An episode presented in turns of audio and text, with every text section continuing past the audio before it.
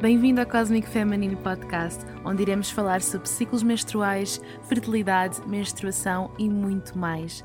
Neste podcast, irei dar-te as ferramentas para viveres uma vida mais conectada, mais empoderada e mais cíclica. Junta-te a mim nesta jornada cósmica. Olá, deusas, bem-vindas a mais um episódio do Cosmic Feminine Podcast. Antes de mergulharmos no episódio, eu queria mesmo agradecer-vos do fundo do coração todo o apoio e amor que vocês me têm dado em relação ao podcast, em relação aos meus projetos, tem mexido o coração mesmo. Gostava muito de vos ler a review que a Gabriela deixou no Apple Podcast acerca do episódio e que diz assim: Minha querida Inês, gratidão enorme por este projeto e por partilhares a tua sabedoria ao mundo.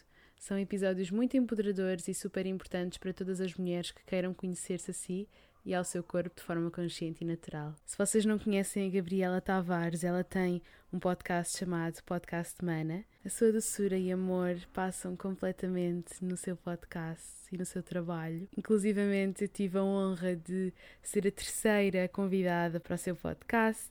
Vocês podem ouvir no iTunes ou no Spotify. E é um enorme prazer para mim poder cruzar-me com mulheres assim tão inspiradoras nesta jornada. Gostava também de vos relembrar que o FE Summit, o Summit acerca da saúde da mulher, que é 100% online, que vai decorrer 9, 10 e 11 de julho. Já tem as inscrições abertas. Vamos ter oradoras incríveis conosco, diárias desde a nutrição, naturopatia, yoga, herbalismo, fisioterapia, medicina chinesa, espiritualidade e muito mais. Para acederem ao Summit e comprarem o vosso bilhete, basta irem a festsummit.pt. Eu estou super orgulhosa e de coração cheio com este projeto, mesmo, mesmo. E esta vai ser a primeira edição e esperemos que existam muitas mais e tenho a certeza que sim, com o vosso apoio. Se registarem para o Summit, poderão ter acesso não só aos webinars, como também a workshops e a muitas surpresas, por isso não percam. Os preços Early Bird são apenas até dia 20 de junho. E se tiverem alguma questão, basta perguntarem a mim ou à Filipa Teles. Em relação ao episódio de hoje, eu trago-vos Ana Garcês, que é Health Coach, e ela fala-nos uma perspectiva completa e integrada acerca da importância da alimentação para a nossa saúde principalmente para a saúde hormonal, que nós, como mulheres, temos muito interesse em saber mais sobre. Falámos também sobre como o ambiente e os nossos comportamentos podem influenciar as nossas hormonas, não esquecendo os disruptores endócrinos que contribuem para tantas desregulações hormonais e que a maioria das pessoas ainda desconhece. Por exemplo, certos produtos que pomos na nossa pele, certos alimentos que nós ingerimos, certos produtos que usamos para limpar a nossa casa podem efetivamente estar a influenciar as nossas hormonas e trazer-nos desregulações e, eventualmente, a adoecer o nosso corpo. Este episódio, acima de tudo, convida-nos a uma reflexão acerca das nossas escolhas, daquilo que nós achávamos que era verdade e que, se calhar, trouxemos essas crenças connosco durante toda a nossa vida e incentiva-nos muito a trabalhar o nosso espírito crítico. Eu tenho a certeza que vocês vão adorar. Sigam o trabalho da Ana. Eu vou deixar os seus contactos na descrição deste episódio. E, sem mais demoras, vamos ao episódio. Olá Ana, bem-vinda ao Cosmic Feminine Podcast. Estou muito contente por te ter aqui Olá. e por teres aceito o meu convite. Como é que te sentes? Sinto muito bem, sinto muito feliz por, por este convite. É um convite muito de uma pessoa que eu aprecio bastante o trabalho que faz, portanto fiquei muito feliz. Ai, que bom, posso dizer o mesmo. Eu conheci-te, como te disse, através da Inês Nunes Pimentel, quando ela te entrevistou e eu achei mesmo interessante, porque foi numa altura em que eu acho que foi no dia anterior, ou mesmo nesse dia, alguém me tinha pedido para falar sobre disruptores endócrinos. E eu estava literalmente a pensar: ok, eu preciso de convidar alguém que para falar sobre isto, que, que, perceba sobre hormonas, sobre alimentação, sobre disruptores endócrinos, sobre produtos que nos possam afetar no nosso ciclo. E quando ouvi o podcast da Inês, e tu falaste sobre isso e eu fiquei, ok, encontrei a minha pessoa. E eu adorei esse episódio e, identifiquei-me muito contigo e com o teu trabalho. E, e foi mesmo um sinal de que precisava trazer aqui a dar a conhecer o meu podcast para quem não te conhece e falarmos sobre este tema que é tão está tão presente nas nossas vidas. Sim, está presente na nossa vida diariamente e antes de nascermos. Hum, exa ah, exatamente. Isto é um spoiler, spoiler alert, não é sobre nós vamos falar. E muito mais, porque o teu conhecimento é imenso e tem mesmo que ser partilhado com o mundo. Portanto, Ana, como é que tu chegaste até aqui? Porque o teu percurso não começou na saúde nem na alimentação. Pois não, não, isto foi um processo e, e realmente foi tudo alinhado, o universo sabe o que é que está a fazer e, e, e foi interessante e, e, compreendo todas as fases que tive que passar e que na altura se calhar não me fazia tão tanto sentido e pareciam coisas eh, mais fatais, não é? Uhum.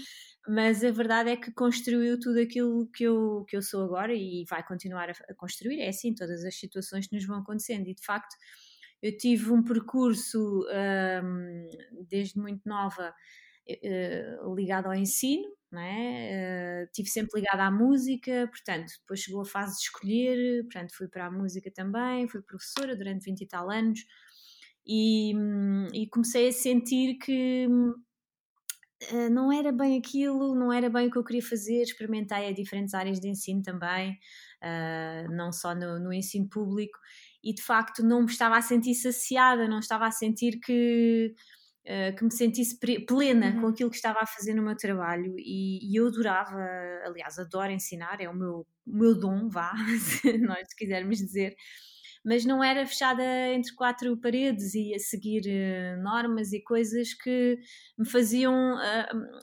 desperdiçar, entre aspas, vá todo o meu lado criativo e a minha energia uh, preencher papéis, documentos e pronto, porque dei aulas do, no, no, ensino público, no segundo ciclo, uh, no terceiro, no primeiro, dei aulas na universidade e de facto um, eu gostei muito, gostei muito, só que ao longo dos anos as coisas também a nível do ensino e toda a gente vê na, nas notícias da televisão, não é? Toda a gente foi, foi acompanhando uhum. os professores realmente são muito massacrados e depois há ali, uh, antigamente até aparece aqueles desenhos muitas vezes, era o, o, o, professor que ralhava com o aluno, agora é o aluno que ralha com o professor, quer dizer, não faz muito uhum. sentido.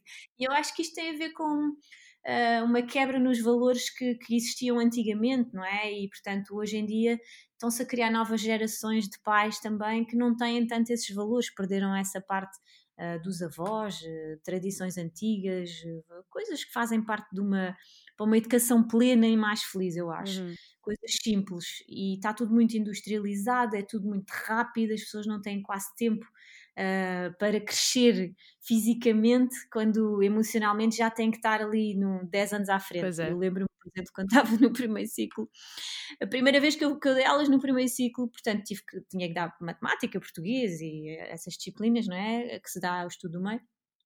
E lembro-me que Uh, eu já não me lembro, acho que foi no segundo ano, não tenho a certeza. Comecei a dar frações ou, ou no terceiro, e eu assim, frações, eu só dava isto no quinto. Exatamente, também. Quando, quando andei na escola, não é? Então, como é que agora estamos a dar frações na primária? Epá, foi assim uma coisa. E então, pronto, isto começou-me a fazer, eh, a querer sentir que não. Este não era o meu lugar, vá mas não porque não estivesse a fazer um, bom trabalho, fazia e tudo, mas eu estava era a fazer à custa do meu próprio corpo. E isso estava a, a pôr doente, pronto, e, e realmente estava-me a gerar aqui muitas coisas, e, e, quanto mais uma pessoa se vai ligando a ela própria, mais começa a ter percepção destas situações. E foi isso que aconteceu, e eu, eu sempre tive uma grande ligação à parte da espiritualidade, mas nunca aceitei isso a 100%. Pois. é mais uma coisa portanto andava sempre a fugir e a verdade é que tu vais crescendo e também as pessoas que vão surgindo à tua volta, porque tu estás numa busca, então as respostas vão aparecendo, tu queres avançar e, e vais conhecendo necessariamente outras realidades.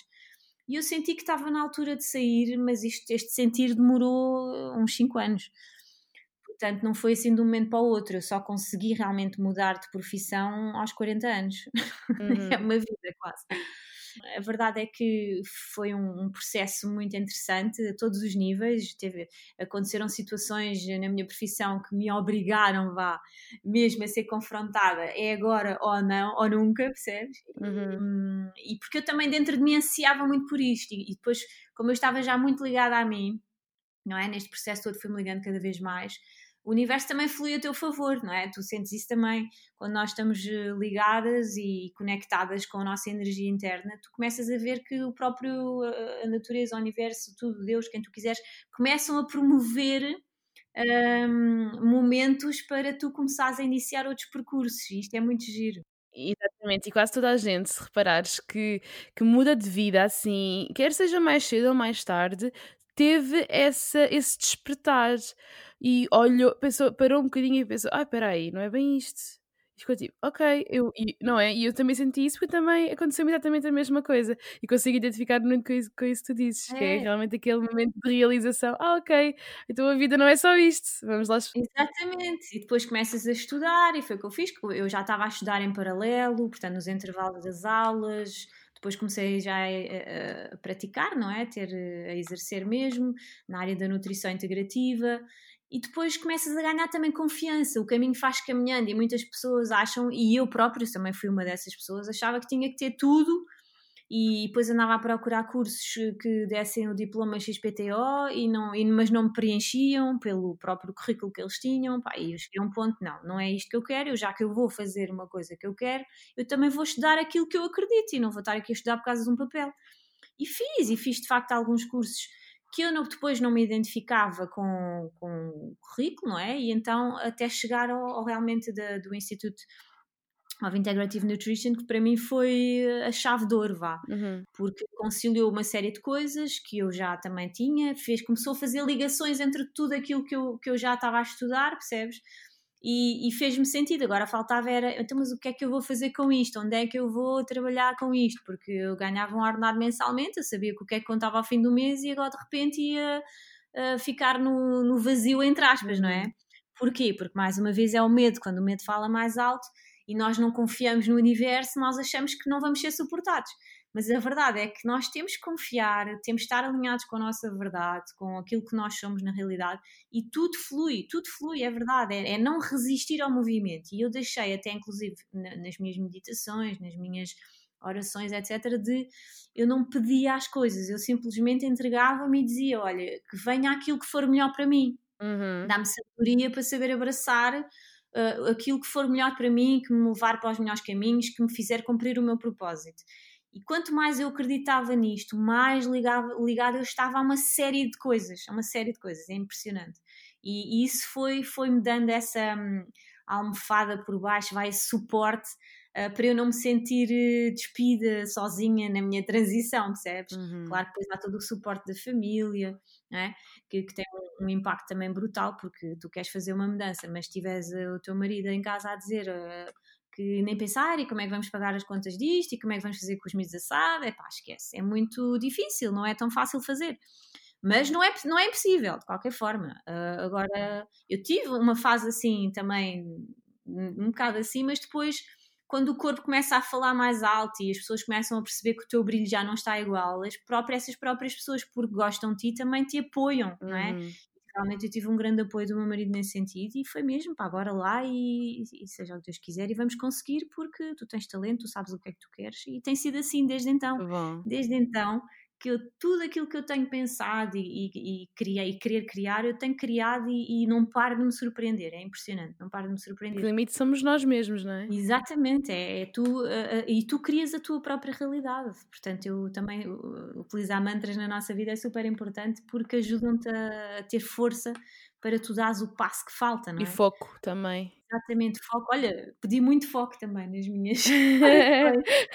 Porque isto depois tem a ver com as características de cada um, não é? Porque eu, eh, a nível da minha numerologia, eu aponto um bocado para todos os lados, não é? Então eu, eu também precisei de compreender isso e foi interessante, porque foi nesse processo de mudança, não é? Profissional Uh, que eu uh, também comecei a, a, dar mais importância a isso. Uh, comecei a observar mais o que é que significavam os meus números, a perceber o mapa astral, a perceber essas coisas todas, como é que eu me enquadrava e o que, porque é que isto fazia tanto sentido. E comecei a perceber muita coisa dentro de mim. Então, isto é um crescimento a todos os níveis, não é só mudar de profissão. Ah, olha, sou padeira e amanhã agora vou ser informática. Não é isso, não é? Há um processo, há um processo, é esse crescimento, não é? É que nos leva realmente uhum. a nós conseguirmos uh, nos ligarmos muito a nós próprios e depois a conseguir então aquilo que nós queremos. Exatamente. É um convite a olhar para dentro, não é? Literalmente. E, e neste caso, no teu caso, como é que como é que tu sentiste que era a nutrição, que era o teu caminho? O que é que foi realmente aquele ponto de viragem que tu pensaste, não, eu tenho mesmo que seguir e que ajudar as pessoas nesta área? Olha, eu estive sempre ligada à música. Depois, o, quando o, uma das, dos primeiros cursos que eu fiz foi musicoterapia. Fiz o mestrado na tentativa de mudar de área e, e comecei a, a, exercer e fiz, eu comecei a fazer o estágio no Garcia Dorte entretanto comecei lá a desenvolver projetos e comecei a dar consultas como musicoterapeuta mas o facto de eu estar inserida num hospital também me faz ver muita coisa. E eu estava na unidade de dor, que tinha principalmente, tem principalmente doentes oncológicos, tem outras patologias, mas principalmente oncologia. E isso fez-me também ter um contacto muito próximo com aquilo que se faz, e nomeadamente a parte da alimentação, que para mim não era estranha, porque o meu pai sempre esteve ligadíssimo a isso, e, e portanto eu nunca liguei muito, porque é o pai, pronto, ou se for tudo o que é da família, nós não damos realmente muita importância, mas vamos fazendo porque estamos a viver na mesma casa e temos que fazer, não é? E, e eu comecei a perceber uma diferença muito grande daquilo que eu sabia que me tinham ensinado uh, em relação àquilo que era a prática clínica e coisas óbvias como eu já sabia, já na adolescência, que tudo o que seja açúcares, não é? Que alimentavam as células cancerígenas. Então, quando eu via prescrições ao dizer que a comida não interessava, podia comer o que quisesse, agora vai perder peso, tem que engordar, tem que comer muitos hidratos, uh, tem que comer uh, muito pão, muitas batatas, não sei o quê, massas, Epá, aquilo para mim começou ali a, a fazer-me aqui um, um, choque elétrico na cabeça, porque eu, então, mas que raio, isto não faz sentido, mas é um médico que está a dizer, não é? Então, eu, quando estava a ajudar as pessoas, eu estava a trabalhar mais a parte emocional, não é, na musicoterapia, mas depois comecei a sentir necessidade, uma necessidade muito grande de, de ter, de dizer que aquilo que eu sabia, só que eu não tinha nenhuma formação nessa área, não é? Portanto, eu, eu quem é que é, é de música vai falar da comida, percebes? Não, não, não fazia assim muito sentido. Então comecei a estudar e, estudei dietoterapia oncológica, fiz medicina celular. Depois um, fiz então o Integrative Nutrition e de facto isso começou-me a dar uma confiança maior para dizer aquilo que eu pensava nesse assunto. E comecei a perceber que eu não podia tratar, entre aspas, uma pessoa apenas com a parte emocional, embora seja uma componente muito importante em oncologia, não é? Eu também tinha que falar da comida, do nosso combustível. Já dizia o Hipócrates, não é? Que a nossa comida é a nossa medicina. Exatamente, é mesmo assim, é mesmo, mas é que isto já foi há anos, percebes? E, e portanto, uhum. o, o, o juramento de Hipócrates, que é o que os médicos fazem, não é? Uhum. Mas quem é que respeita a parte da nutrição? Quase hoje em dia já há mais horas de nutrição na, nos cursos de medicina, mas não é significativo, não é? Então não faz muito sentido e temos um juramento sobre o, Hipócrates que, que fala precisamente disto, é esquisito para mim há coisas que não estão ligadas. Mas... Sabes que isso faz muito sentido porque eu também tenho muito interesse na parte da nutrição e é um interesse que eu, lá está, eu não falo muito sobre isso, mas aplico na minha, na minha vida. E eu, como enfermeira, uma das razões também que me deixou ou que me fez mudar um bocado de profissão foi mesmo ver que, por exemplo, aqui na Inglaterra, foi onde eu trabalhei, como enfermeira, eu via que, por exemplo, pessoas diabéticas podiam comer tudo aquilo que elas quisessem e aqui em Inglaterra a comida dos hospitais é um bocadinho diferente, é muito mais fast food. Eu tinha em Portugal a ideia que era mais à base de cozidos e assim, e aqui em Inglaterra é tudo muito à base de whatever, até fritos, eles têm batatas fritas e não sei o quê. E, portanto, estás a ver.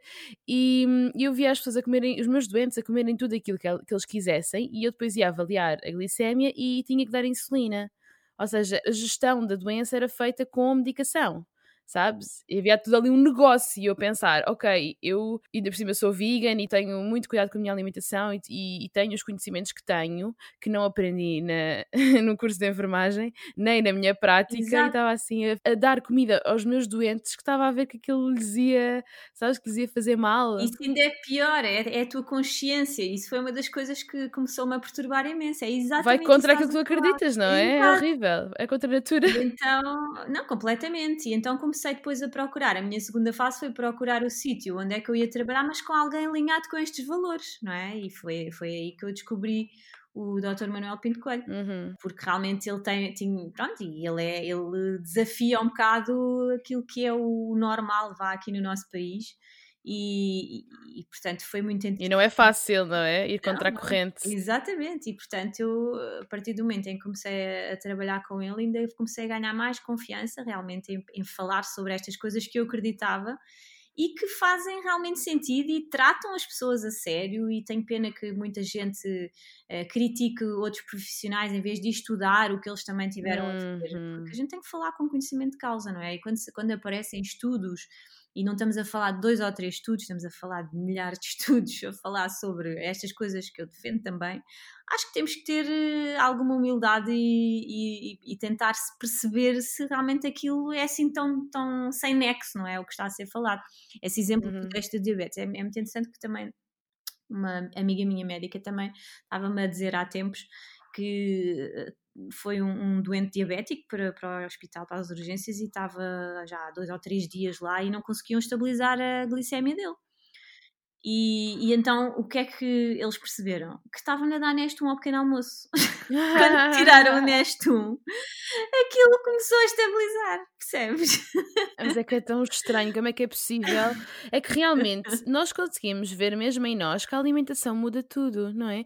Como é que é possível nós na nossa prática não, não, não levarmos isso, não, não, não, sei lá, não praticarmos, e nós temos dietistas e tudo lá a trabalhar, mas lá está, também é outro, era outro podcast, a forma como, como a nutrição está standardizada uh, nos hospitais e nas clínicas e na prática. Não é fácil, mas eu acho que na, na prática, eu, e o conselho que eu dou a essas pessoas uh, da nutrição, a esses profissionais, é realmente fazerem aquilo que eles acham em consulta e, e pronto, e, e depois tentar se manter alinhado, mas nunca fugir à sua verdade verdade interna, não é? Porque isso é que faz com que haja resultados. Pronto, isto é um processo e, e realmente temos aqui nutricionistas aqui em Portugal e que, que, têm realmente já mais à vontade a falar determinadas coisas e são altamente, uh, sofrem um bullying gigante, mas continuam a falar porque está tá dentro dos parâmetros, vá, também legalmente, não, isto não é uma ditadura e, e, portanto conseguem uh, expor as suas ideias e isso. Agora, claro que é pena não ser uma coisa mais instituída, mais livre. A alimentação é o nosso combustível principal, não faz sentido nenhum. Uma criança percebe até é isto, não é? Quer dizer, eu se não comer, uh, não consigo fazer nada aqui dentro, não é? E isto vai acabar por uh, ficar aqui o meu corpinho todo em carências e doente, então o combustível que eu dou ao meu corpo se for o errado, também vai provocar coisas menos boas no organismo. É como aos carros, não é? Não se mete gás óleo no carro a gasolina. Não dá. Isto é exatamente o mesmo. Uhum, exatamente. E olha, para nós uh, estreitarmos aqui a nossa conversa, porque a nutrição é de facto afeta-nos a nós de todas as maneiras, não é? Emocionalmente, fisicamente, em todas as áreas dos sistemas uh, do corpo, para nos focarmos mais na, na, na, questão da saúde da mulher. As nossas hormonas. Exatamente. Como é que a nutrição pode afetar as nossas hormonas? Olha, a nutrição afeta muito as nossas hormonas porque um, nós absorvemos praticamente tudo no intestino, não é? Uhum. Nós temos o nosso sistema imunitário em grande porcentagem, né? 80% mais ou menos. Então, se aquilo que eu estou a dar como combustível são produtos que causam inflamação, obviamente eu também vou afetar esta rede vá hormonal linda que acontece e que nos dá vida, não é? Porque muitas, muitos sinais são dados a partir dos intestinos, não é? Uh, então, se o meu intestino não funciona bem, eu vou ter disfunções a todos os níveis. As hormonas controlam todas as nossas funções metabólicas, não é? Então elas dizem às células o que é que têm que fazer, não é? São verdadeiros mensageiros químicos que estão aqui a, a, a transformar a nossa saúde a, a, todo, a todos os níveis.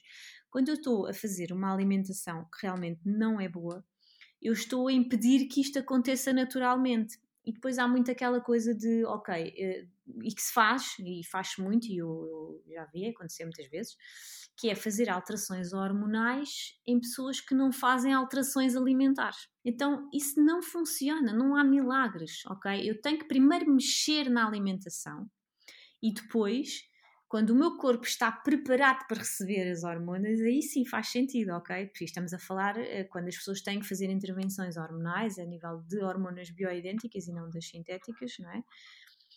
Um, não faz sentido estarmos a fazer alterações sem tratar primeiro esta parte. Uma pessoa que não dorme, uma pessoa que está constantemente em stress, portanto já está toda desregulada hormonalmente, quer dizer, eu vou introduzir mais hormonas e não mudo a base. Como é que eu posso repor o equilíbrio se eu não, não, não ponho o combustível para que esse equilíbrio aconteça, percebes? Então isto é muito importante. E o exemplo básico é o aquário com os peixes. Eu tenho um aquário sujo, não é? Com peixinhos uh, quase em fim de vida lá dentro e vou meter lá dentro um peixe novo, que é lá, hormonas boas uh, o que é que vai acontecer? Aquilo vai acabar por adoecer também, não é? Porque o meio não foi alterado. E, e, o nosso corpo é o aquário. Então nós temos que passar por esta mudança alimentar, fortalecer o sistema imunitário, repor estas diferenças que existem, porque há muita gente que está com uh, resistência à insulina, porque, por exemplo, doenças autoimunes, diabetes, essas coisas todas, tudo começa no intestino, são, são disfunções e há coisas que começam logo na infância.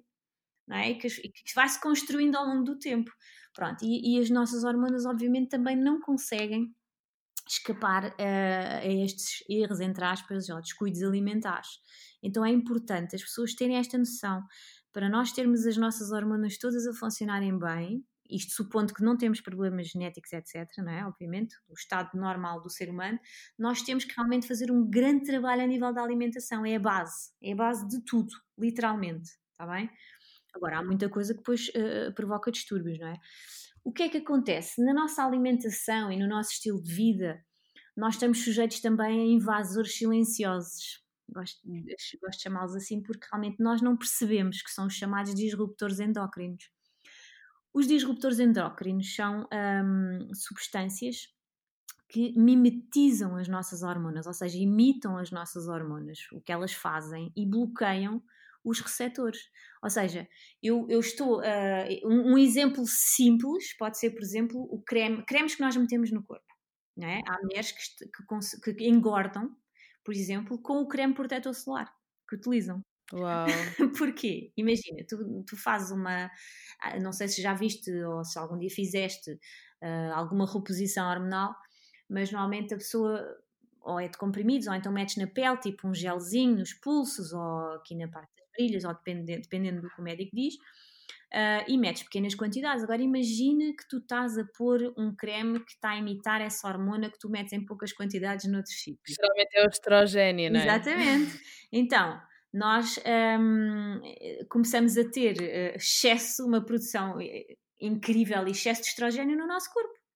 Não é? Então, o que é que acontece com isso? Muito estrogênio dá para quê? Para nós engordarmos e dá uma data de sintomas, não é? Chama-se, é uma disfunção metabólica, que é a predominância estrogénica. Que é das mais comuns no ciclo menstrual e que tem imensos efeitos, uh, mesmo ao nível do, da, da ovulação, faz com que nós no, potencialmente não ovulemos e não, não, não produzamos progesterona também, que é tão importante no nosso corpo haver esse equilíbrio, e estamos ali num um desequilíbrio hormonal enorme, não é? Completamente, estamos todos trocados, todos trocados. E mais uma vez, uh, um órgão que é super importante neste metabolismo do estrogênio é o fígado. O fígado é o nosso centro de desintoxicação, não é? É o, nosso, é o sítio onde nós fazemos, é um dos sítios onde nós fazemos detox. A pele também é um deles. Então, os disruptores endócrinos entram de várias maneiras, via oral, pela pele, não é?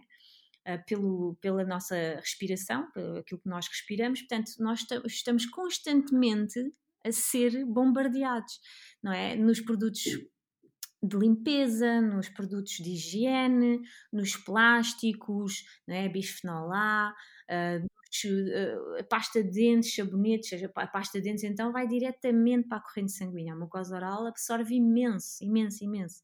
É, os perfumes, a tinta dos cabelos, uh, as, os materiais que nós utilizamos para cozinhar, não é? Muitas pessoas não fazem ideia. Nós estamos constantemente a ingerir. Um bebê, antes de nascer, já tem mais de 300 químicos diferentes um, no seu corpo. É? Há muitos estudos feitos sobre isso que mostram que o cordão umbilical tem uma quantidade enorme de plástico e de hum. outros químicos que são transmitidos através da mãe. Que horror, assustador, não é? Completamente. Se, se nós nos começamos a focar muito nisto, uma pessoa começa a ficar um bocado em parafuso, não é? Mas a verdade é que isto é a realidade. E quando eu comecei a, a estudar mais isto, epá, eu estava a ficar até eu estava a ficar deprimida, porque realmente eu começo a olhar à minha volta E tu tens tudo isto na tua casa, tens tudo isto em tudo. São os vernizes, até o tiquê do, do, do supermercado, supermercado, não é? Que tu pegas aquele tiquezinho, tem um. Ai meu Deus, uma até película. o jornal. É, é, exatamente. E nós, através da pele, nós absorvemos, percebes? Então estás a ver a quantidade de coisas que entram no nosso corpo e que nos estão constantemente a, a desregular, a obrigar ao nosso corpo a deixar de fazer as suas reais funções para ir, uh, apagar incêndios. E claro que isto ao longo do tempo começa a provocar grandes alterações hormonais que depois dão uma série de outros problemas, não é? Que as pessoas depois acham que a diabetes é só porque comeu muitos doces ou porque fez uma alimentação menos boa. Não é, não é só por causa disso. São várias funções metabólicas que começam a ser afetadas por esta questão toda, não é? As hormonas controlam tudo. Então, é importante nós termos esta percepção, não é? queda de cabelo, não é? Quantas pessoas têm queda de cabelo e, e, e, pá, e não associam isso, por exemplo, à parte hormonal? Não é? Mas não tem a ver só com uma questão, eh, tem a ver com várias questões que levaram àquilo. A, a parte hormonal, a, a indisfunção já é uma consequência de uma má alimentação, percebes? Uhum. Então é super importante ter esta consciência mesmo, verdadeiramente dentro de nós. Uhum. E como tu falaste do estrogênio, é muito importante a excreção do, do, excesso de estrogênio e para isso é preciso nós estarmos mesmo em equilíbrio, não é? Completamente. Dar a oportunidade ao fígado de estar muito funcional, porque senão o que é que acontece? O teu fígado não consegue fazer esta metabolização, não é? E então as células, o que, é, o que é que vão acontecer? As células acabam, isto nomeadamente em pessoas que até ganham bastante peso, não é? Começa a haver um acúmulo de gordura também nas células e as células começam a ficar programadas para armazenarem gordura. gordura não é? E quanto mais gordura uhum. as células armazenam, mais estrogênio é libertado. Uhum, Isto é super exatamente. importante. Então, há pessoas que, por exemplo, têm, uh, e já me aconteceu isso, já, já assisti, e se nós não temos a mente aberta, nós não conseguimos identificar esse, essa questão na pessoa e vamos tentar fazer dietas e outras coisas que não, não vão funcionar. Porque imagina, uma pessoa que tem, tem vindo a ganhar peso ao longo do tempo, uh, ao longo do tempo, estamos a falar em meses, em anos, pronto, mas que o peso tem subido, ok? Não há uma estabilização, que faz dietas Uh, mas as dietas, e até come coisas saudáveis, mas não consegue ver resultados na balança. É? E até há pessoas que fazem exercício todos os dias e, e não se passa nada. Um, estas pessoas têm, com quase toda a certeza, uh, um problema a nível de excesso de estrogênio percebes? Uhum. Então o que é que vais fazer? Não adianta estás a fazer dietas a cortar coisas, tu tens é que resolver esta parte hormonal, tens que resolver a comida, tens que resolver, uh, perceber o que é que a pessoa está a comer, porque às vezes as pessoas também acham que estão a comer saudável e não estão. E olha que aparece muita gente a dizer, ah, eu, como, eu já como tudo saudável, uh, pronto, vim só mais por, para tirar algumas dúvidas disto e daquilo. Pois, depois estamos ali quase uhum. duas horas a falar em consulta e a pessoa a dizer, não fazia ideia, não fazia ideia que isto era assim ou que isto era pois. assado. Há muitas coisas que não nos contam, quando se fala de uma alimentação saudável, temos ali toda uh, uma pirâmide, não é? De alimentar ou a roda dos alimentos, que muitas vezes olhamos mesmo para ali a fundo, vemos ali coisas que não são necessariamente saudáveis, não é? Completamente. As pessoas não fazem ideia do impacto que alguns alimentos têm. O leite, por exemplo, uh, que as pessoas acham, ah, isto é uma polémica gigante com o leite, mas o leite, já para não falar da, da caseína, não é? Uhum está cheio de antibióticos e de hormonas. Exatamente. Portanto, eu não estou a ver, mas elas estão lá e isso afeta negativamente uh, o nosso microbioma, principalmente o nosso microbioma, e logo a seguir o que é que vai interferir? O metabolismo do estrogênio. Exatamente. Só mesmo a questão do glúten e da lactose são dos alergénios mais comuns que, que têm, são muito associados a uma inflamação do intestino, também vai uhum. afetar uhum. o equilíbrio hormonal, não é? Tu basta veres todas as doenças, obesidade, diabetes, problemas cardíacos, problemas de doenças autoimunes, uh, sei lá, cancro, onde é que começa a haver falhas? Nenhuma destas pessoas tinha uma boa alimentação quando começou a ter estes problemas, não é?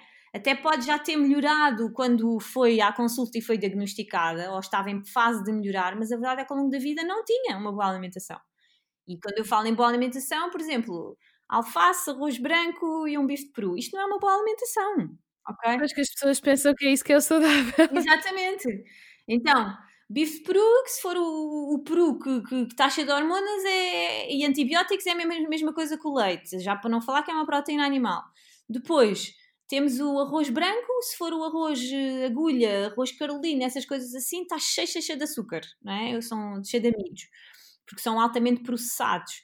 Uh, alface, uh, pronto, e isto é a parte mais difícil na, nos vegetais, é, é, a questão dos, dos químicos que são postos, que são disruptores endócrinos também, por isso é que é importante uh, nós privilegiarmos eh, o que é biológico e depois há muita gente que vem e diz ok, mas hoje em dia também se utiliza e os produtos XPTO e, e ne, naquilo que é biológico nem sempre é, pronto, é assim, está incertezas em tudo e nós temos que ter um bocado de um, equilíbrio nas nossas opções. E, e por exemplo, eu, a quinta onde eu vou comprar a comida, não é, na quinta da herdeira, eu tenho a certeza o que é que eles utilizam não é? Confio plenamente nas pessoas, por isso é que é importante nós conhecermos o local market, não é? A economia local, é super importante falares com as pessoas. Por exemplo, na conferência que eu estive hum, lá nos Estados Unidos, um dos, dos posters que eles apresentaram era precisamente esta questão do local market, dos médicos conhecerem os produtores para saber recomendar e perceber como é que funciona. Portanto, não é só a pessoa que tem que conhecer, os próprios médicos conhecerem, estás a ver a influência que isso tem depois na, na informação que vai passar ao paciente. Então, não, é assim, nós não vamos dedicar eh, metade da semana a isso, não é? Um médico provavelmente não tem tempo, mas poderá, se calhar, ser interessante ele começar a consumir de, de um sítio desses para perceber. É uma forma de incorporar na sua vida e conseguir passar a mensagem, não é? Quando nós conhecemos as coisas, uhum. experienciamos, nós conseguimos falar de uma forma mais uh, verdadeira, não é? E, e, consciente daquilo que é, porque estamos a experimentar, não é? Então isso seria uma coisa uhum. interessante. Uhum. Então, todos estes alimentos que, que, têm pesticidas, os que são geneticamente modificados, não é? Um, têm tudo substâncias que imitam as nossas hormonas, ok? São substâncias que também dificultam o nosso fígado desintoxicar e tudo vai dar ao mesmo, desencadeia problemas hormonais, ok? Por exemplo, a batata branca faz picos de insulina, não é? As pessoas comem batata branca e principalmente sem casca, não é? Então temos ali, uh, e dá-se aos diabéticos, batata branca. A batata branca tem um índice glicémico elevadíssimo, não é? Cozida com peixinho cozido e tal. Exato, pronto, e temos um bom prato. Não é bem assim. Os metais pesados que existem no, nos peixes, eu estou a falar aqui de um monte de coisas, as pessoas estão a vir e depois pensam, então, mas assim não posso comer nada.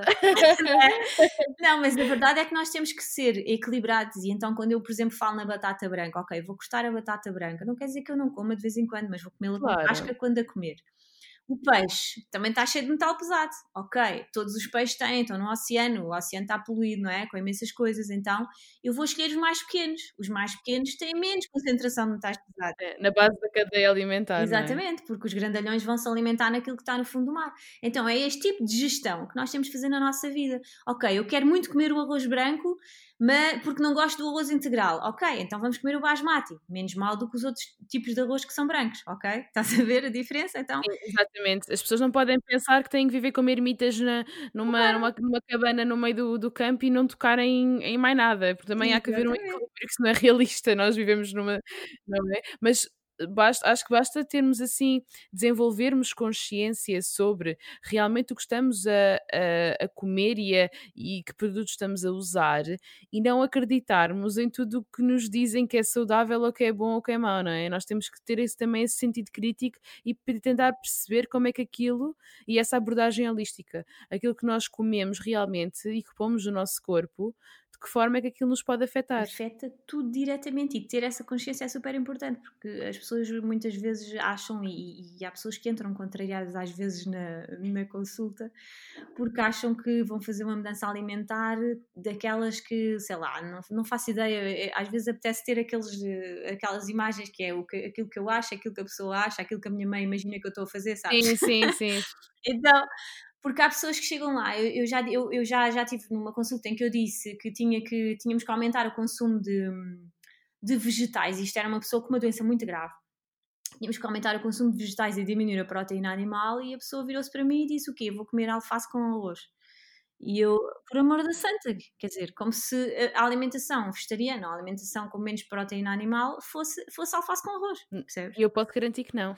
eu sei, eu própria, nós não comemos carne, né? nós não comemos carne, comemos peixe quando faz anos e, e garanto que a minha, aliás, basta ver as receitas que eu vou publicando no, no Instagram, o que eu pus no livro, nada daquilo leva carne nem peixe. Uhum, ok? Uhum.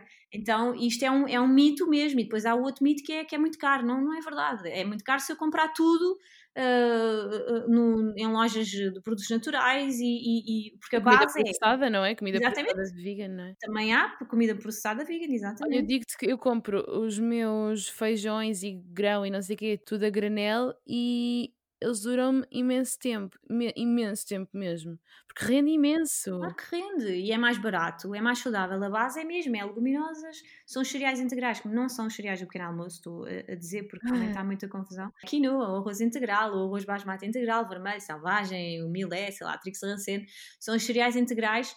Uh, e a outra parte do prato, que é a maior de todas, são legumes, não é? Legumes, legumes verdes. Isto é a coisa mais barata que existe. Então eu, eu fazia continhas todas eh, no Excel eh, antes, não é? Há muito tempo atrás. E, e, quando eu mudei a minha alimentação, agora já não faço contas de Excel, era só porque eu na altura tinha uma, uma percepção diferente de estar na vida.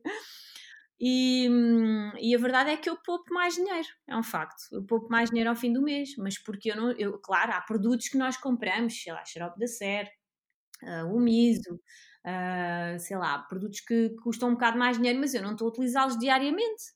Foi um investimento que eu fiz no momento e aquilo vai-me durar muito tempo. Não é? O cuzu, o cuzu dura meses. Sim, o miso também, eu às vezes deixo passar o prazo com aquilo. Exato, pronto, mas dura imenso tempo. Pronto, eu por acaso eu estou sempre atenta para não desperdiçar, mas, mas é verdade, são coisas que tu não vais fazer diariamente, não é? É a mesma coisa os queijos veganos, que são caríssimos, a maioria, não é? Então tu não vais comer queijo vegan todos os dias. É um luxo, sabes que eu percebi que eu comia queijo todos os dias quando, era, quando, era, quando não era vegan e quando me tornei vegan percebi que certas coisas que eu comia todos os dias, como o queijo, se tornou um luxo. Ou seja, é algo que eu posso ter em casa, mas não como todos os dias nem de longe. Pois, sabes? Como duas é um vezes prazer, semana, é ter um prazer, percebes? Eu também é a mesma coisa. Aquilo que eu como mais e que nós todos comemos mais em casa são verduras, ok?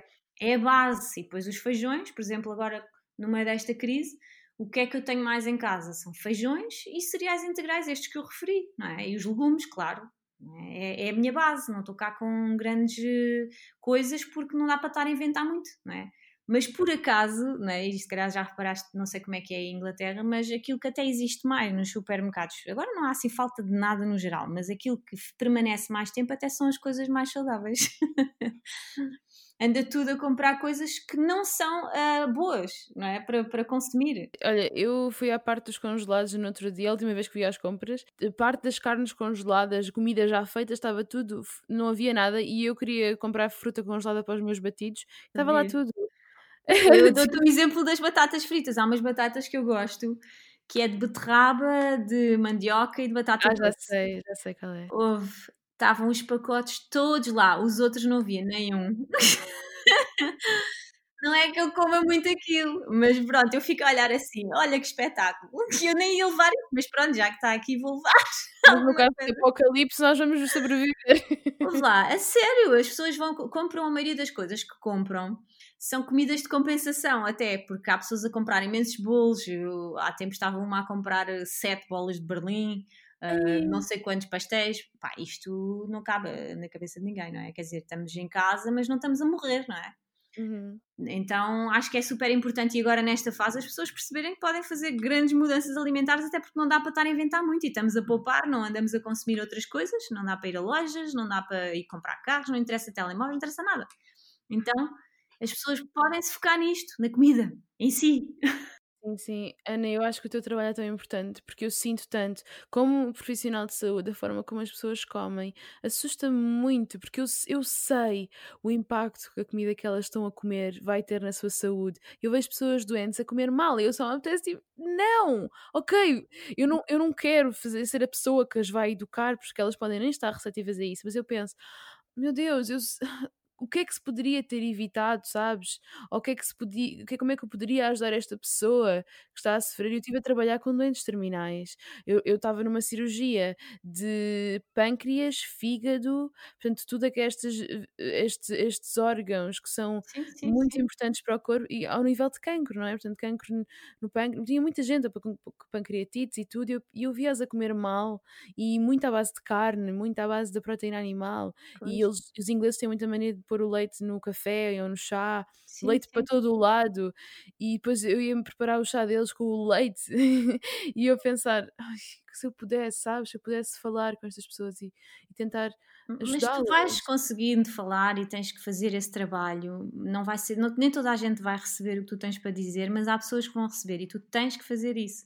Porque tu Uhum. estás na profissão certa para isso também, percebes? E seja lá a mudança que fazes na tua vida, isso está sempre inerente. Porque tu és uma comunicadora, és uma pessoa que leva mensagens também aos outros, não é? Mas eu gostava de ter tido essa formação, sabes? Que esta formação fosse a parte da nutrição e o autor, o médico, agora não me estou a lembrar do nome dele, que escreveu How Not to Diet.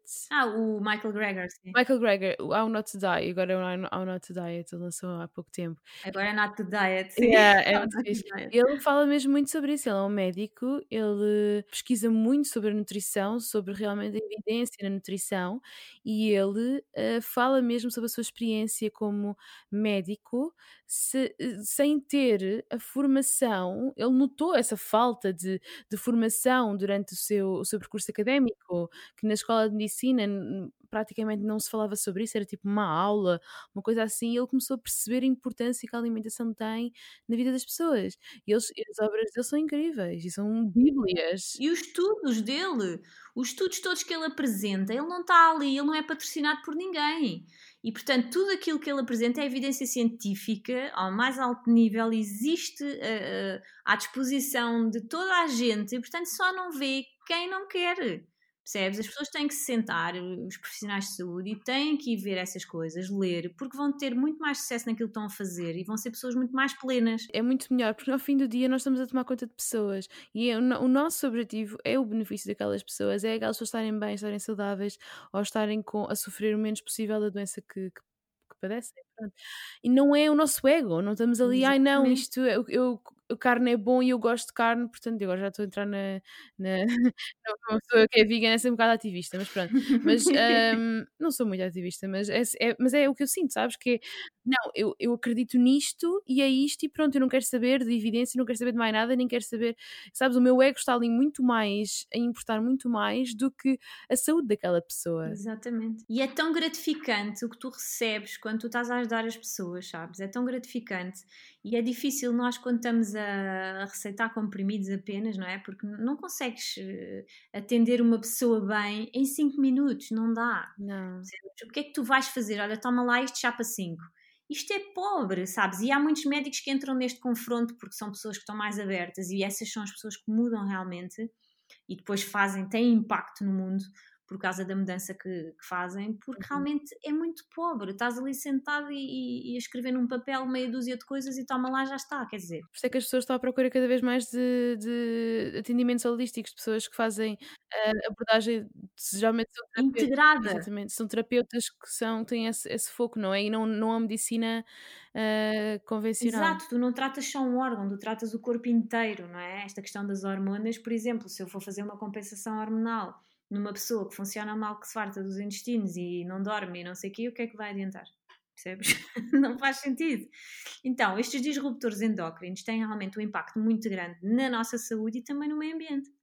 Posso dar uns exemplos muito básicos, por exemplo, hum, a fertilidade hoje em dia diminuiu em 50% por causa de disruptores endócrinos, ou seja, os bebés já nascem com esse problema, ok? Portanto, nem é uma coisa muitas vezes adquirida durante a idade adulta, é uma coisa que já foi adquirida inclusive já na própria gravidez, depende de- da mãe também, não é? E do quanto ela tem bons hábitos ou não. Depois, a endometriose, os ovários poliquísticos, eh, a própria baixa da qualidade de esperma, tudo isso tem a ver com disruptores endócrinos. Uh, todas as alterações que acontecem no, no corpo dos homens, das mulheres, uh, o facto da puberdade ser cada vez mais precoce, não é? Uh, é uma coisa impressionante. As miúdas cada vez têm o período mais cedo. Uh, a minha filha mais velha tem 12 anos. Ela não tem período nenhum ainda, mas ela tem colegas dela que já têm. Já têm, não foi agora há pouco tempo. Já têm, já desde o ano passado, já há outras mais cedo. Portanto, isto não é bom sinal ok? É um sinal de, de, que realmente há coisas que estão a acontecer no nosso organismo que não nos estão a beneficiar. Normalmente a, a, a puberdade deveria ser, o, o, período deveria vir mais tarde, não é?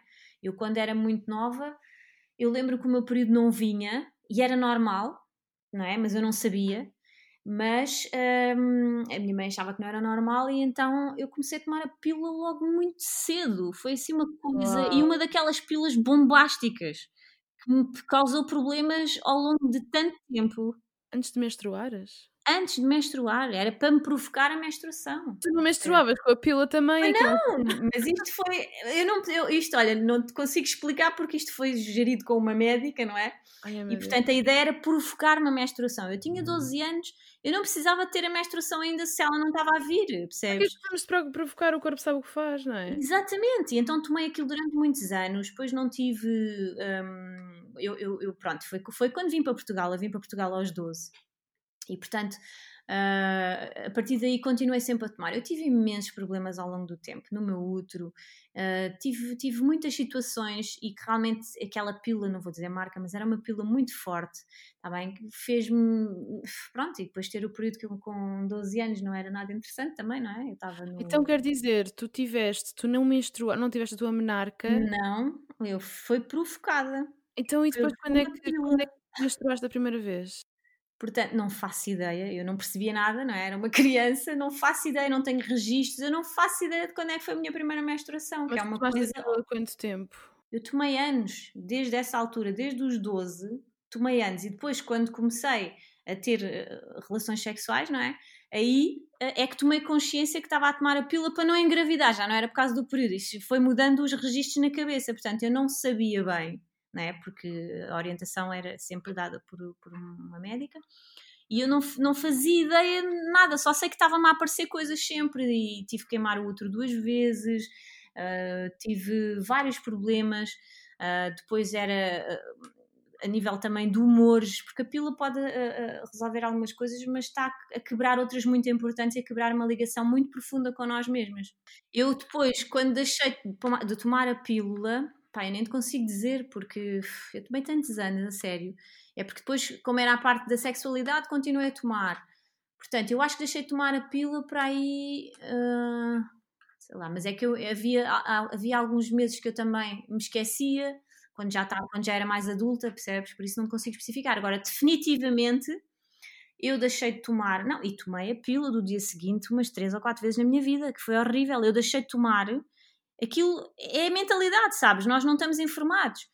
Mas eu deixei de tomar porque comecei a perceber que eu ficava mesmo mal, sabes? Era como se o meu corpo tivesse a explodir, era uma bomba. E depois comecei a perceber, poças, eu estou a quebrar uma coisa tão natural em mim, não é? Com um comprimido, estou a impedir uma gravidez, estou a impedir. Eu nem sabia se estava grávida ou não, percebes? Mas a questão é que, ah, é fácil, tomas um, uma, uma pílula do dia seguinte e resolves, percebes? Porque isto é a mentalidade que é incutida, entendes? Não há uh, uh, conversas sobre isto. Eu acho muito importante o trabalho que tu fazes nesse sentido. É importante falar sobre isto porque há muita gente a passar por isto agora e adolescentes. E tomar a pílula dia seguinte não é uma coisa que se faz de ânimo leve. Isto é um impacto hormonal gigante. Gigante mesmo. E às vezes podes tomar uma pílula dia seguinte, se soubesses, se conheces o teu ciclo, tu sabias que não ia, que estavas infértil e estavas e não valia a pena estares a pôr aquela bomba hormonal dentro de ti, não é? Nós já estamos férteis durante seis dias, não é? Na verdade, no ciclo. E eu só tive também percepção disso, estava a falar contigo há pouco, porque eu nunca me liguei muito a isso, percebes? Porque pronto, é aquela coisa do comprimido resolve e, e era a pílula, a pílula fez parte da minha vida quase até à gravidez. Portanto, foi praticamente quase até essa altura. Portanto, eu fui mãe aos. Aos quê? Aos 29, aos 30? Lá, já, não, aos 30. Fui mãe aos 30. Portanto, olha, até praticamente aos 30 anos andei a tomar. Pois, então já foi é que tiveste a tua menarca. Já viste? Já pensaste sobre isso? Fogo, já, já pensei. Só que é assim, eu já tentei e, e, tentar perceber, porque, como, como disse, eu fiz aquelas interrupções porque me esquecia. Pois, pois. E portanto, eu não consigo me lembrar agora. Eu nunca fui regular. E depois de, de, de, ser mãe, eu comecei a ser regular. Pois, as tuas hormonas é que fizeram um reset. Exatamente. Não, e foi a mudança da alimentação. Eu não fazia uma alimentação muito má, mas eu era viciadíssima em chocolates, em açúcares, batatas fritas. Eu era viciadíssima. Mas agora percebo porquê. Aquilo era compensação, era comida de compensação, ok? De conforto. Era comida de conforto. Então, uh, e de facto, eu estava a dizer, eu, eu nunca me liguei muito a isso e estas questões todas do ciclo eu, até há uns anos atrás, eu nunca sabia o dia em que me vinha ao período. percebes? Mesmo já depois de ser mãe e tudo, e com o, período, com o período certo, eu nunca sabia, e então acontecia-me praticamente todos os meses, eu apareceu-me um período eu não estar em casa e sujar alguma coisa, percebes? Eh, seja no trabalho, seja no carro, seja onde for. Porquê? Porque eu também não estava atento aos sintomas. Eu sentia que inchava um bocado, mas não ligava. Pronto, ok, tudo bem, vai-se adiante. Não, eu agora estou muito mais conectada e o universo tem feito com que isso aconteça, não é? Uh, Liga-me a uma série de pessoas que, que, me fazem mesmo fazer esta conexão e continuo a fazer porque eu sinto que ainda tenho muita coisa a trabalhar dentro de mim em relação a esta parte do lado feminino, percebes? Então, acho super, super, super importante nós termos consciência desta questão dos ciclos, até a parte dos ciclos, mas pronto, só concluir a parte dos disruptores endócrinos, uhum. porque em cada ciclo também aquilo que comemos faz muita diferença. Uhum. Mas pronto, estava-te a dizer então no, no, impacto na saúde, não é? Um, problemas cognitivos também e comportamentais, tem tudo a ver também com as nossas hormonas, mas que não é só culpa das hormonas, ok? Portanto, começa já no intestino. A depressão, praticamente, ela começa no intestino obesidade, diabetes, problemas cardíacos, problemas da tiroide, as pessoas não associam. Olha, eu, eu falo por experiência própria, eu tenho hipotiroidismo há muitos anos, mas eu nunca uh, associei, nunca, nunca associei nada. Pronto, ok, tenho hipotiroidismo porque sim. Uhum. E hum, descobri o ano passado, vê lá, só o ano passado, portanto, é que eu descobri que tinha a ver com o chumbo que eu tinha nos ah, dentes. Ah, sim, sim. Porque eu conheci uma, uma dentista integrativa numa, numa conferência uh, no Healthy Aging Summit, que agora foi adiado, que é onde eu também vou falar novamente. E ela também, o ano passado, eu também estava lá a falar. E ela estava a falar e estava-me a cair as fichas todas. Literalmente. Uau. Eu assim, fogo, isto é a minha história de vida. Então eu, eu comecei a pensar, eu tinha sete dentes chumbados desde a infância. Eu tive uma queda de cabelo tão grande, tão grande, tão grande antes de ser mãe e eu não conseguia perceber, ninguém conseguia perceber de onde é que aquilo vinha. Portanto, quando eu digo eu, os médicos, portanto, eu fiz fui aos médicos, né? E fiz várias coisas e, pá, eu caí, mas caiu-me cabelo assim mesmo à séria. E, portanto, isto é um dos sintomas também de disfunções na tiroide. Pá, e depois, consoante a alimentação que eu fazia, havia picos. Pronto, chegámos à conclusão que a minha tiroide estava toda bloqueada com os metais que eu tinha no. com o chumbo que eu tinha nos dentes. Então comecei a fazer a remoção, tive alguns momentos um, em segurança, porque ele tem um protocolo de segurança, não é? É da doutora Anabela Pérez de Souza, dentista integrativa no Porto. Um, pá, foi incrível mesmo, tudo, tudo de forma natural, um protocolo super rígido e que protege, porque não é só tirar o, o chumbo e já está. Quando nós estamos a mexer nisto, há, há, há, dentistas que não sabem fazer o protocolo e, e fazem e bem e, e, recomendam não tirar, porque é pior nós tirarmos do que alguém tirar mal. Okay. Porque cada vez que nós estamos a mastigar, nós estamos a libertar um, os, os, metais. Né? Então, eu andava há anos a intoxicar-me, há anos, e, e, claro, depois há gatilhos que desencadeiam as coisas, não é? E o ano passado tive a minha mãe, não é? Que, que, que faleceu, e isso foi o meu gatilho para a tiroide começar a disparar para todo o lado e tive crises como nunca tinha tido na vida. E de facto, quando comecei a fazer a remoção não é, do, do, do chumbo, eu comecei a melhorar e a fazer através da alimentação, o sumo de aipo, uh, as algas.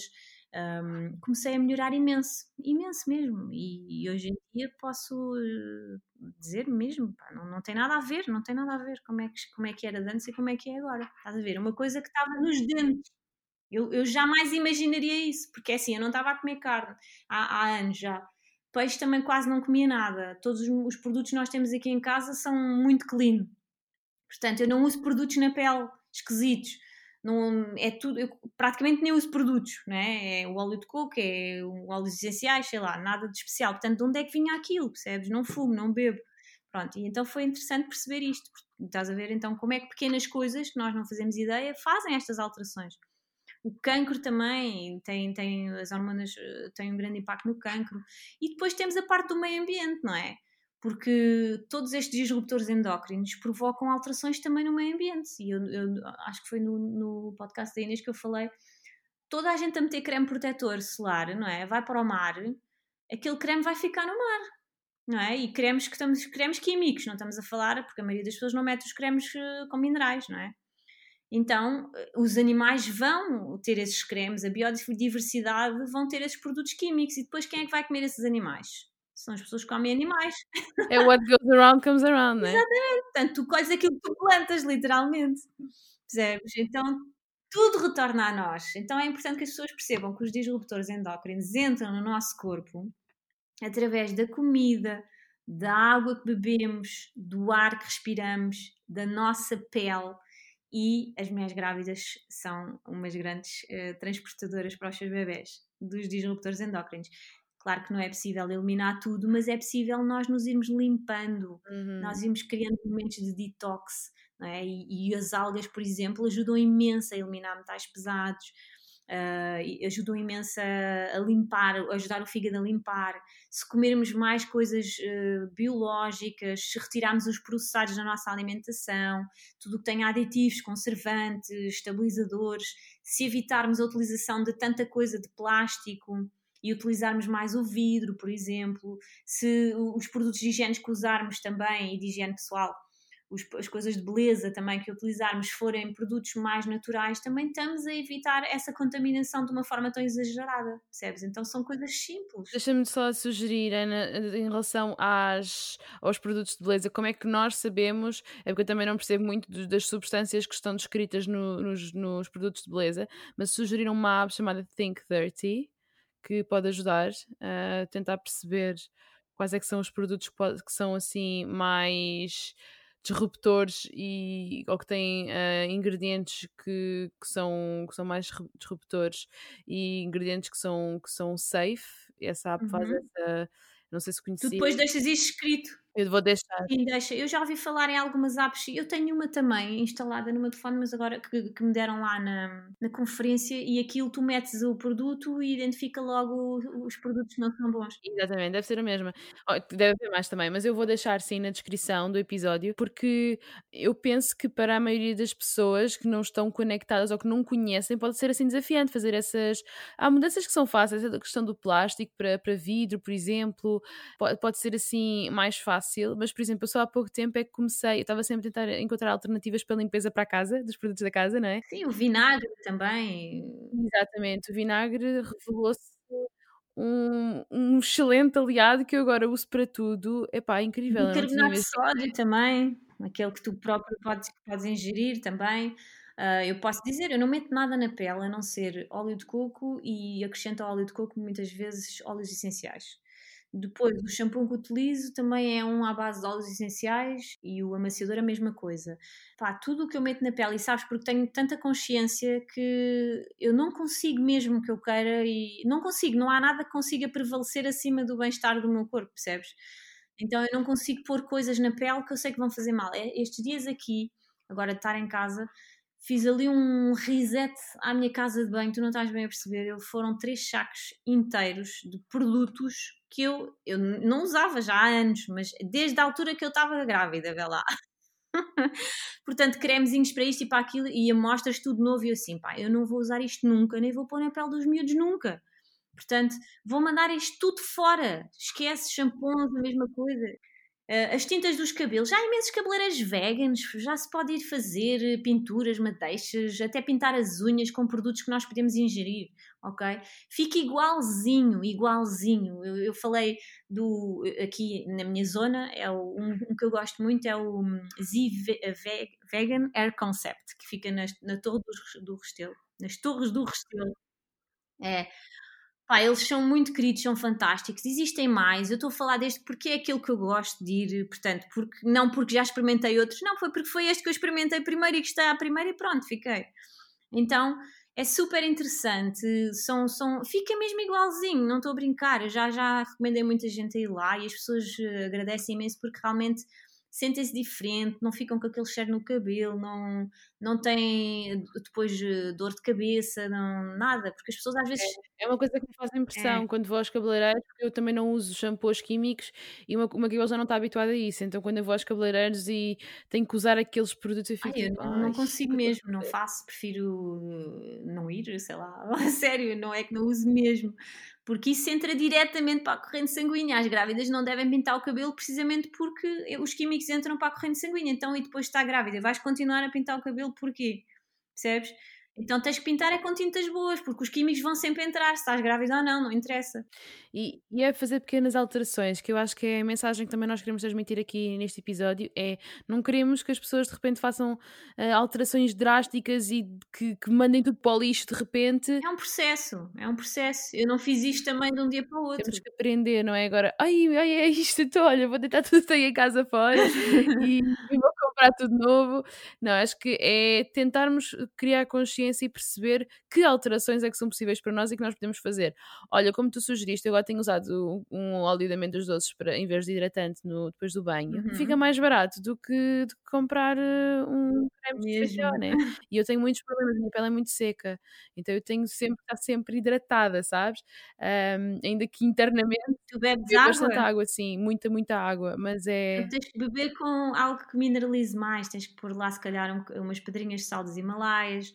Sério? O, o Manuel Pinto recomenda a água isotónica, uh, que é a água do mar, metes uma quarta parte da água do mar para três quartas partes de água mineral Uh, e aquilo não se bebe à golada, não é? É tipo quase mastigado. Mas eu, por exemplo, faço muitas vezes quando estou a treinar, o que eu bebo é água com sal dos Himalaias lá dentro. Meto umas 5 pedrinhas no copo de água, percebes? E depois vais aumentando. É isso que eu, que eu costumo pôr e é fantástico. Ou então pões água de coco, é super hidratante. Experimenta beber água de coco mais vezes. Engraçado. Então acho que é, é, são formas também de hidratação né? e depois é a própria alimentação, o teu stress. Pronto, tu também estás, tens de estar constantemente a lavar as mãos, tens de estar sempre a utilizar químicos na pele não é? para desinfetar e isso também não te ajuda. Eu agora tô, eu tenho as mãos, eu tenho eczema quando pronto, quando estou mais estressada e quando estou constantemente a lavar as mãos. Então agora estão-me a surgir pontos de eczema. Olha, esquece, até me dói as mãos depois de lavar, fico mesmo. Mete aloe vera nas mãos. Tens aloe vera ou não? Consegues ter acesso ao ter, Não, eu não aqui em Inglaterra, se calhar vou ter que arranjar uma plantinha assim, que é sempre é um lifesaver o aloe vera, não é? É espetacular. Lá metes na pele, aquilo ficas com aquela camada, aquilo seca e ficas uma camada na pele. É, é? incrível. É? Eu usava o pó acne quando era adolescente, era pois, muito fixe. Não, e ajuda imenso. As pessoas acham que não, mas ajuda mesmo muito e não se nota. Portanto, Exatamente. se tu estás constantemente, todas as noites, vais fazer um spa às mãos. À a sério, e aos braços, porque estás, estás sujeito e mais do que nunca agora nesta altura não podes não fazer isso, portanto. Claro. É, é interessante também termos essa farmácia em casa, não é? Que nós possamos, algo que vem da terra, que nós possamos usar e tentar um, tentarmos gerir assim também com as coisas que, que temos em casa. E às Super vezes não é pelo mais caro, não é? Como tu disseste, o óleo de coco pode ser um bocadinho mais caro, mas comprar assim um boião que ah, se rende. Duras imenso tempo, o óleo de coco dura imenso tudo. tempo. Eu, eu, faço pasta de dentes com óleo de coco, a gente utiliza. Uh, não fazemos imensas coisas, os miúdos já sabem fazer também. O desodorizante, por exemplo, que é com um, bicarbonato de sódio, óleo essencial e água. Se quiseres fazer na versão sólida, metes com óleo de coco, pronto, e estás a hidratar ao mesmo tempo, percebes? Então, mas para casa eu vou dizer uma coisa: em relação ao desodorizante, é muito difícil uh, em determinadas alturas da vida, pelo menos no meu corpo, eu conseguir eliminar totalmente com estes naturais. O meu marido não tem problemas nenhums e, e só utiliza este que nós fazemos. Sim, eu não uso mesmo desodorizante de todo, nunca porque não se sente essa necessidade. É engraçado, mas acho que há pessoas que realmente precisam. Sim, sim, é? tem a ver também com essa, essas questões hormonais, pronto, e, e, de facto, e com o que tu comes, com o que tu comes, porque eu, por exemplo, desde estou em casa, não, não cheira a nada. não, eu não uso, já não, não uso deodorizante desde o momento em que fiquei em casa, portanto, e não cheiro mal. Estás a ver? Tem muito a ver também porque é assim, o cortisol, hormonas do stress, etc., também desencadeiam processos inflamatórios, não é? E nós, no dia a dia, nós estamos sujeitos a muito stress também. Isso é outra coisa que afeta também o estrogênio, não é? E os poluentes do ar também, não é? Da cidade. Completamente. Uma coisa gira agora, eu, eu moro em frente ao Rio e vejo Lisboa toda, eu não vejo aquela mancha escura em Lisboa. Uau! Eu, fico tão feliz. Eu sei que isto uh, é para, para algumas pessoas é uma coisa sensível porque estão a perder pessoas que, que amam, mas eu não, não estou a te respeitar, obviamente. Mas a verdade é que estou triste por muitas pessoas, mas estou feliz por outras coisas também, percebes? O planeta está-se a reequilibrar, é. é? Eu estou a conseguir viver um momento único na minha história, que é, é viver o planeta num estado que eu nunca vivi, parado não é? Estou a usufruir desta leveza no ar, estou a usufruir de, de, de mais animais a voarem aqui à volta, uh, passarinhos, etc. Tudo, da natureza, tudo em slow, em slow motion, sabes? É, é, uma coisa única. A notícia dos peixes em Veneza voltarem, golfinhos, água transparente. Epá, eu fiquei tão feliz porque eu acho que é tão lindo, é tão mágico o que está a acontecer, por um lado, não é? E que se nós soubermos abraçar bem esta mensagem, nós vamos produzir coisas fantásticas daqui para a frente. Mesmo. É uma transformação incrível que está a acontecer. Pois é. Pois é. E pode ser que nos ajude também com as nossas hormonas. Esperemos que sim. Este episódio ficou mesmo muito, muito completo, eu acho, muito interessante, uh, muito. Hum, eu aprendi, eu aprendi contigo e já aprendi da primeira vez que, que te ouvi falar e por isso é que também te quis trazer aqui.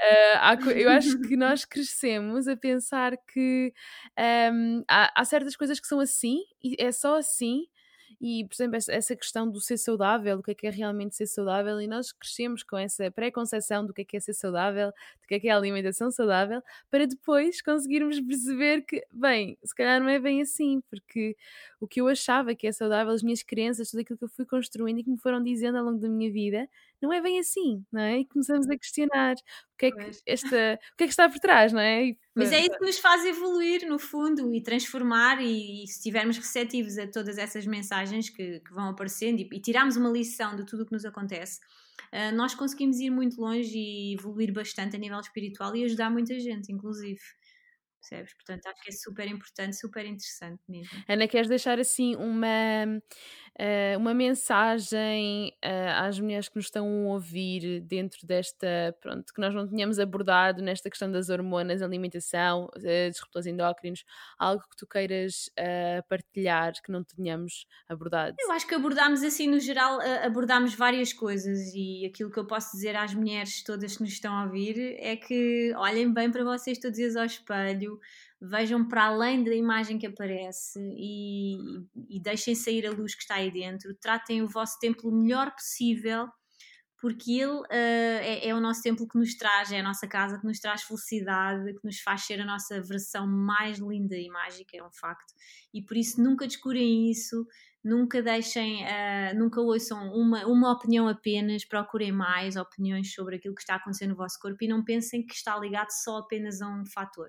Estamos, está tudo ligado, todos os órgãos, desde as nossas emoções até uh, a cada órgãozinho do nosso corpo, está tudo interligado e, portanto, um, um, uma desregulação nunca é de uma coisa só. Problemas hormonais nunca é só das hormonas, está bem? Tem a ver com tudo aquilo que está por baixo que fez com que isso acontecesse está bem? É mais, são sintomas. Então, mergulhem dentro de vocês, apaixonem-se loucamente por vocês e tentem compreender ao máximo tudo o que se passa aí dentro. Essa é a maior viagem que vocês podem fazer, ao interior de vocês mesmas. Hum. Que bonito. E é mesmo, o nosso corpo fala connosco mas só conseguimos perceber quando estamos a olhar a ouvi-lo, não é? Porque muitas vezes só conseguimos percebermos quando ele já está a gritar desesperado por atenção, não é? Exatamente, mas às vezes tem que ser nessa fase, é quando as pessoas acordam, é o, o despertar. às vezes tem que ser assim, mas que aproveitem esses momentos para realmente despertar. Não, não ficar igual. Estamos sempre em mudança até ao fim da vida, sempre. Muito obrigada, minha querida. Adorei, adorei, adorei. Uh, foi muito bom falar contigo. Espero que continues a fazer o trabalho lindo que estás a fazer. E também és muito bonita por dentro e por fora, portanto, isso passa. Eu, eu, eu, pronto, já conheço como és fisicamente pelo, pelo Instagram, mas uh, eu estar a falar contigo é como se estivesse aqui à minha frente e essa beleza passa literalmente através da tua voz, das tuas palavras. Portanto, muito parabéns e muita gratidão por isso. Sempre. Obrigada, Ana. Que bom. Boa conversa. Muito obrigada. E foi este episódio com a Ana. Eu adorei, adorei conversar com a Ana. A Ana é um poço de sabedoria e traz-nos assuntos tão pertinentes que nos convida a refletirmos, como eu já tinha referido no início do episódio. Eu espero mesmo que vocês tenham gostado. Se sim, digam-me o que acharam, deem-me sugestões Sigam a Ana se não a conhecem. O vosso feedback é mesmo muito importante para mim e vou adorar ouvir-vos ou ler-vos. E porque o episódio já vai longo, ficamos por aqui. Muito, muito obrigada por estarem desse lado e até breve.